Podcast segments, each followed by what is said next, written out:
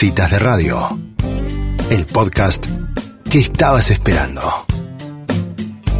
Bueno, y ahora sí, como lo anunciamos al principio del programa, tenemos nuestra última cita con vos. Es por eso que está en línea Julieta Penasino para, bueno, vamos a presentarla primero y que ella nos cuente de qué vamos a hablar. Bienvenida a Citas de Radio, Juli, soy Angie, ¿cómo estás? Hola Angie, ¿cómo estás? Bueno, un placer compartir esta última cita con vos de este 2020 tan especial, así que muchísimas gracias por, por este espacio. Hablábamos, Juli, con, con Eli cuando presentamos el programa de eh, esto de construyéndonos en ciclos y que ciclos había sido una palabra que por una o, otra razón u otra razón eh, se había presentado mucho en este 2020, así que qué bueno que la traigas. Sí, me parecía que, mm, que, precisamente en este cierre de ciclo, de, de, citas de radio, en este cierre de año, ¿no? Eh, y habiendo atravesado tantos ciclos este, en este año como en tantos otros, eh, estaba bueno darle un espacio a pensar de qué se trata esto de, los ciclos y cómo nosotros como seres humanos nos construimos ahí, ¿no? En este proceso. Eh, y, siempre que, pienso en, los seres humanos me gusta como expandir un poco el pensamiento y pensarnos en contexto. Y digo, los ciclos están rodeándonos todo el tiempo, ¿no? En la naturaleza, en la vida, eh, los ciclos están, digamos, en esto de la, vida, muerte, vida, en la primavera, que antes del verano, eh, en las épocas de, de barbecho y de floración. Digo, hay ciclos que nos, que nos están rodeando todo el tiempo. Y creo que los seres humanos necesitamos también esa sensación de, de ciclo, eh, pero a los seres humanos nos pasa algo particular con los ciclos que es que necesitamos controlarlos. ¿no? Y muchas veces como poner un punto, eh, digamos, determinado, por eso esto de las fechas, los simbolismos con determinada etapa, eh, nos ponemos un poquito más rígidos en esto de los ciclos. De hecho, cuando alguno de esos ciclos se nos corre un poco de las fechas programadas o de estas cuestiones, nos agarra como mucha ansiedad, porque yo creo que, también es una manera de, de poder como sentir que tenemos algo de control. Eh, y este año eh, particularmente, como ya lo hemos hablado en, varias columnas en otros meses anteriores, eh, nos vino a decir que no podemos tener el control de todo, ¿no? Que hay algo de lo impredecible que se nos presenta en la vida y que esta cosa tan rígida, metódica, casi de calendario, eh, bueno, no, de alguna manera no es tan así, ¿no? De hecho, estamos en un diciembre que parece más un comienzo de algo que un fin de algo, ¿no? Hace unos, unas semanas uno está sintiendo como la energía de haber salido, digamos, después del, del, encierro, del aislamiento, si bien hay que seguir con los cuidados, obviamente, pero hay como tú una sensación de comienzo más que de finalización de algo. Y, poder aprender a respetarnos los ciclos internos eh, es interesante también, ¿no? Los seres humanos hemos acostumbrado a nuestro propio organismo incluso a estar más en función del, del cronos, del tiempo del reloj, del tiempo externo, del tiempo que se marca ahí, ¿no?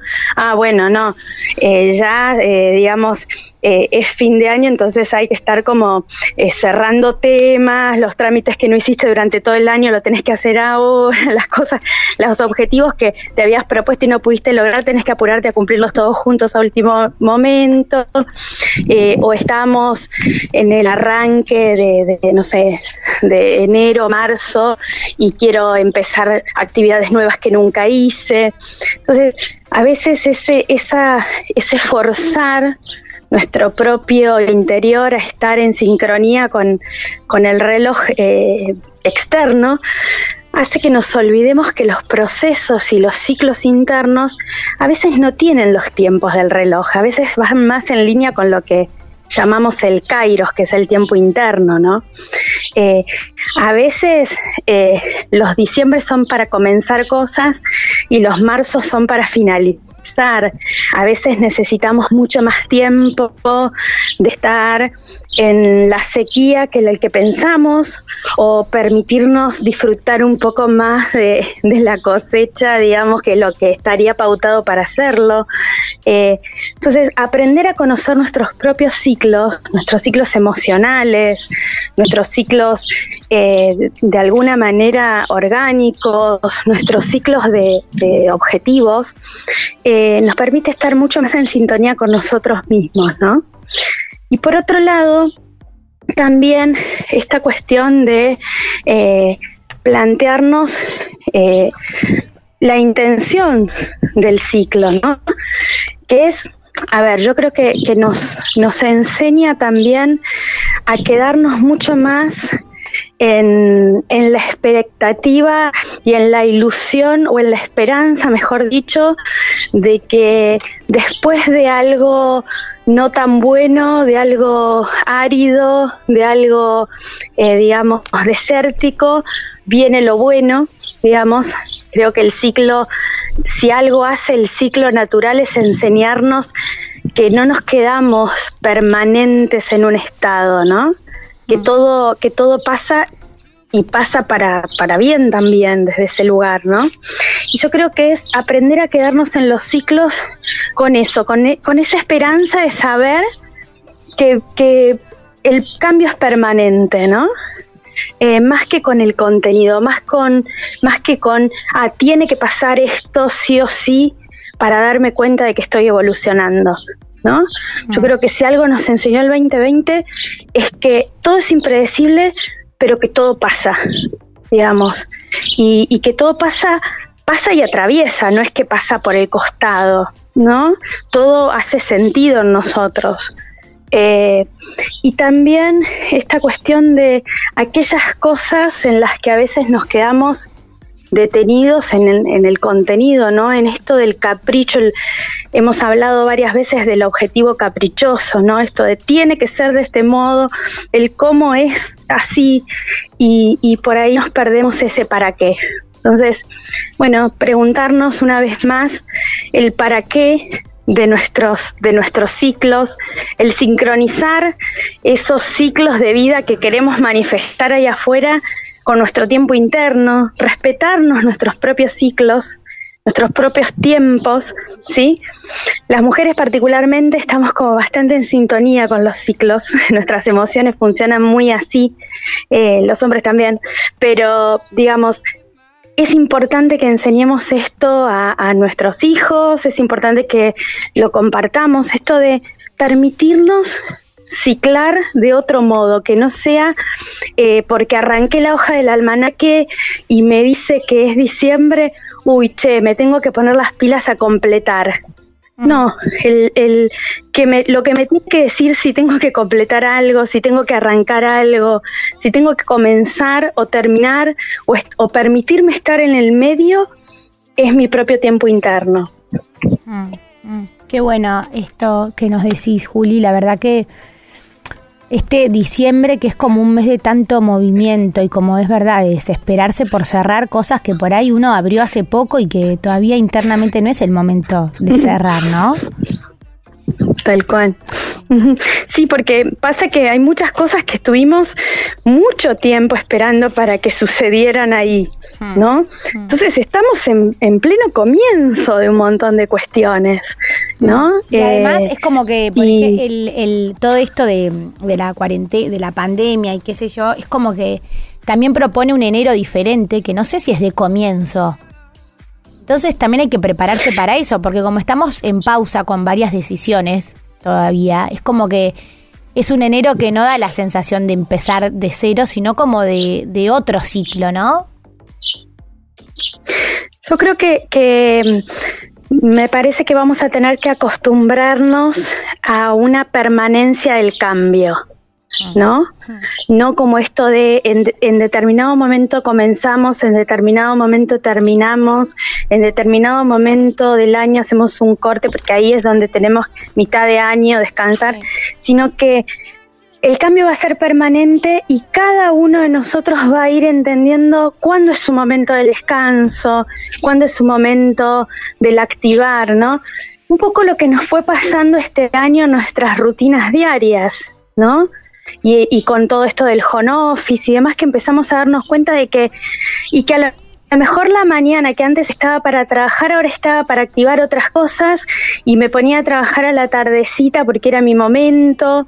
Eh, y, empezar a, romper con esta estructura, digamos que, que, a ver, que nos organiza, que de alguna manera eh, hay acuerdos sociales y culturales necesarios, pero que en aquellas cosas que nosotros podemos permitirnos fluir, eh, es buenísimo que eso suceda.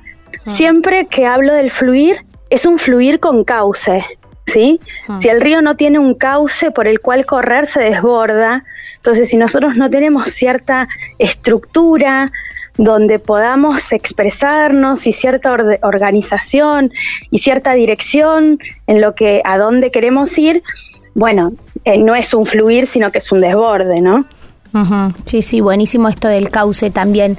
Pensaba en esto de los ciclos y de los principios y de los finales, cómo de alguna forma estamos medio por ahí seteados a, que nos cuesten más los finales, ¿no?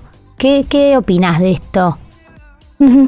Porque entendemos las cosas muy lineales, muy de un punto a otro. Y a mí me gusta pensar los cambios y los ciclos en, en círculo, en espiral, casi te diría, ¿no? Ah. Como un final siempre es un comienzo de, de otra cosa, ¿sí? Voy a tomar algo muy personal. Hoy egresó mi hijo del secundario. Ah. y no lo puedo pensar solo como final, ¿entendés? Porque es como un final y un comienzo que se solapan al mismo tiempo.